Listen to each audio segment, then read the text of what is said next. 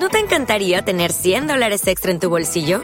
Haz que un experto bilingüe de TurboTax declare tus impuestos para el 31 de marzo y obtén 100 dólares de vuelta al instante. Porque no importa cuáles hayan sido tus logros del año pasado, TurboTax hace que cuenten. Obtén 100 dólares de vuelta y tus impuestos con 100% de precisión, solo con Intuit TurboTax. Debes declarar para el 31 de marzo. Crédito solo aplicable al costo de la presentación federal con TurboTax Full Service. Oferta sujeta a cambios o cancelación en cualquier momento. Hey, how are you? Welcome back again over here. Excited to talk to you again. now this year, hey 2020, 2022. I'm not used to saying it again. how are you? Uh, I'm good. Um, uh, yeah, I'm, I'm hanging in here. Uh, I have a tour that was going to start next week, which we had to postpone. So I'm a little sad about that, but that's what's happening all the time these days. Yeah, for sure. But in the meantime, I've seen you perform over here in Mexico and in a lot of places. So I I think that you do have a lot of good memories so far by now, no? Yeah. So how's it been yeah, that absolutely. you've come back to stages again and that you tested all your new music on stage? Yeah, no, totally. I'm super thankful, especially going to Mexico. Uh, yeah, it, it's always really nice to play there. What uh, what do you think was uh I mean you you you show a lot of new music because you released an album last year as well and now you've been working a lot with new singles, remixes, etc. So uh, how do you see the reaction of the people with your new tracks on on, on yeah on the shows?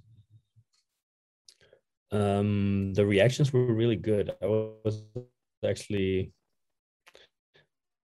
yeah, it's nice to to see that people are already singing along to some of the new songs, um, which is really cool because for a long time, you know, I just had them in my head or in my studio in Berlin, and then it's being released. But when we released it, I couldn't. Um, yeah, there were like limited options of performing, so um, yeah, it's really nice to see that people were actually listening to the new songs and and know the lyrics and and sing along and yeah. Um, yeah that's nice. I also got to try out some new demos which i did in the past weeks and um, that was also kind of exciting for me.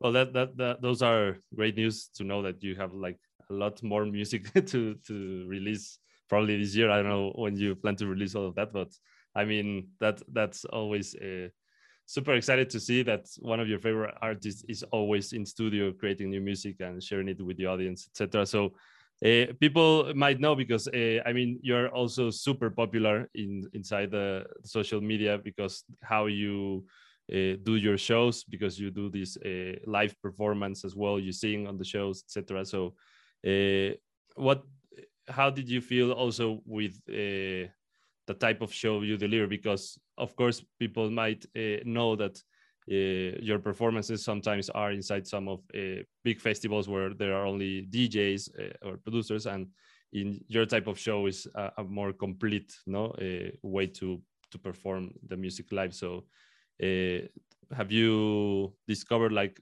new instrument that you want to share live or how's it yeah like how do you feel with this new setup that you're showing to the world? I mean, it's not new, but probably it's a new evolution of your show.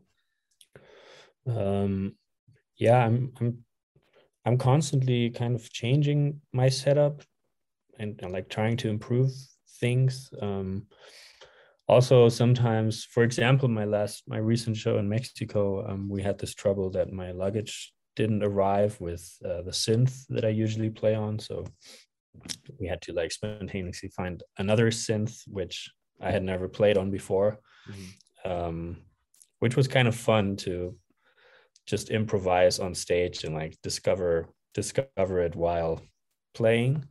Yeah. Um, but yeah, for me, it's most important that I'm keeping like my setup interesting for myself. And as soon as I realize that I'm I don't know, just starting to do the same things over again um, and like not really feeling inspired anymore by the options that I have within my setup, then um, yeah, I usually tend to change something up, like add a new instrument or um, yeah try to work on some new effects within ableton and just right. do something that feeds me back with inspiration while i play sure so uh, also i mean talking about your music uh, you've recently released this new version of Fidale. Am I? I'm not sure if I'm pronouncing it right, but uh, yeah, yeah, this new track. Uh, can you tell us more about this? Because uh, I mean, the track was released a few years ago, but now this is a new version, or I don't know how to describe it properly because it's not a remix; it's a whole new production as well. No. Mm.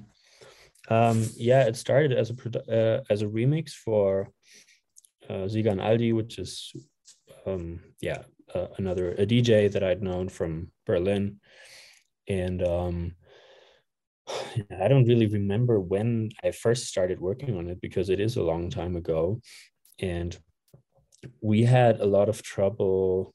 So the label he was releasing on, they were I don't know what was going on with them. I, maybe they were in some sort of transition, but for some reason they didn't get to release the song.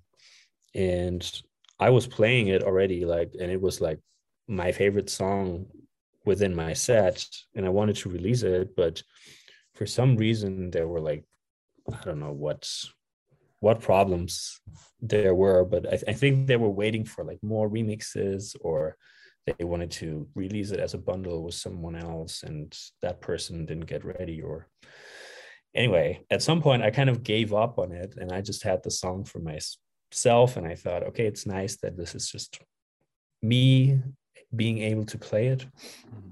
And then um, yeah last year we figured out a way to move the song from the old label to a new label and um, then we had the perspective of uh, yeah finally releasing it. So i worked on i i yeah i changed up the production a little bit more again and try to make it more modern for myself. And um yeah and now finally it's out which i wouldn't have believed that to be possible. Yeah after all the paperwork.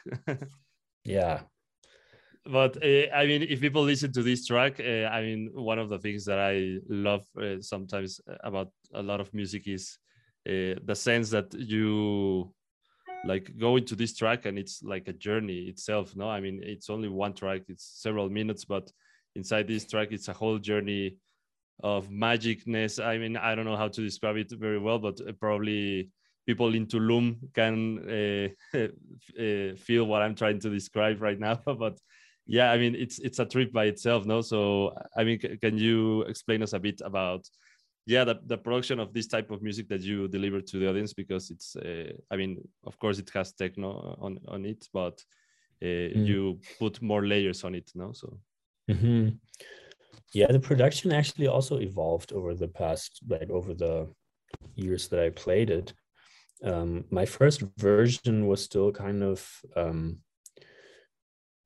yeah, I don't know how to explain it, like more, um,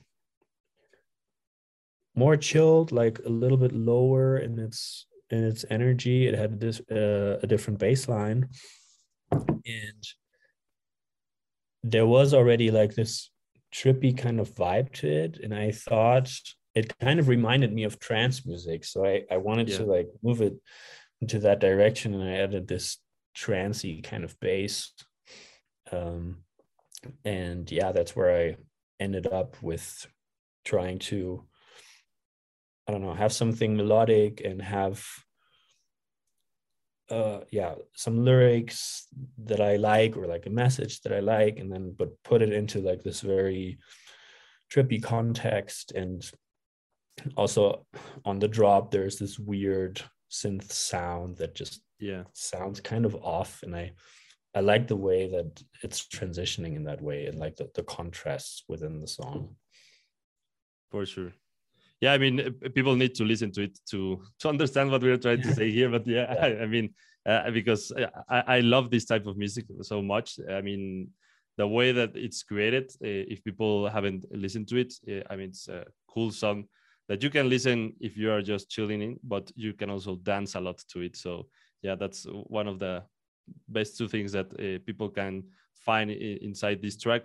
So, I mean, of course, you have a lot of music. You already uh, told me that you have a lot of unreleased music as well that you want to do. But uh, I would like to know what are your plans for this year. I mean, we're just starting February, but uh, of course, you probably, apart from the tours that you have planned, uh, yeah, what else are we expecting from your side this year? Um, yeah, the the tours. Hopefully, they hope that they can happen. Um, I did a bunch of collaborations, which um, yeah, I hope we can release this year. I went to the studio with uh, Stefan Jolk, a guy from Italy, and then Adam Port uh, and I. We we worked on a track together a few weeks ago, which I really like, and um, that's all very new. So I don't know if it can come out this year, but I mm-hmm. I hope so. And apart from that, what else? We're gonna, yeah, there's gonna be like a, a bonus EP for my album. And I'm thinking of doing acoustic versions of some of the album songs. Oh, that's amazing. Um, yeah, which is something I always like to do because, it, yeah, it, it's it's fun to reinterpret my own songs and like the acoustic world is where I'm originally from, and um, sure. I like adding that to the to the electronic production. So, but I still have to record it. So um, yeah, I, oh, it's I gonna be a lot of fun. yeah, I mean, I, I, think it's gonna be massive. So yeah, I I'm very looking forward to that version of it. So. Uh, the extension is from this album under the darkening skies no the, the the bonus ep that you're saying yeah okay exactly awesome well, thank you very much, Monolink, for having me. And I mean, I don't know if you want to add anything else for your Latin fans over here that always receive you very well. So we'll be very excited to know more about you. Yeah, no, I'm just, uh, yeah, I'm looking forward to coming back. For sure. You're welcome as always. Cheers, man. Thank you.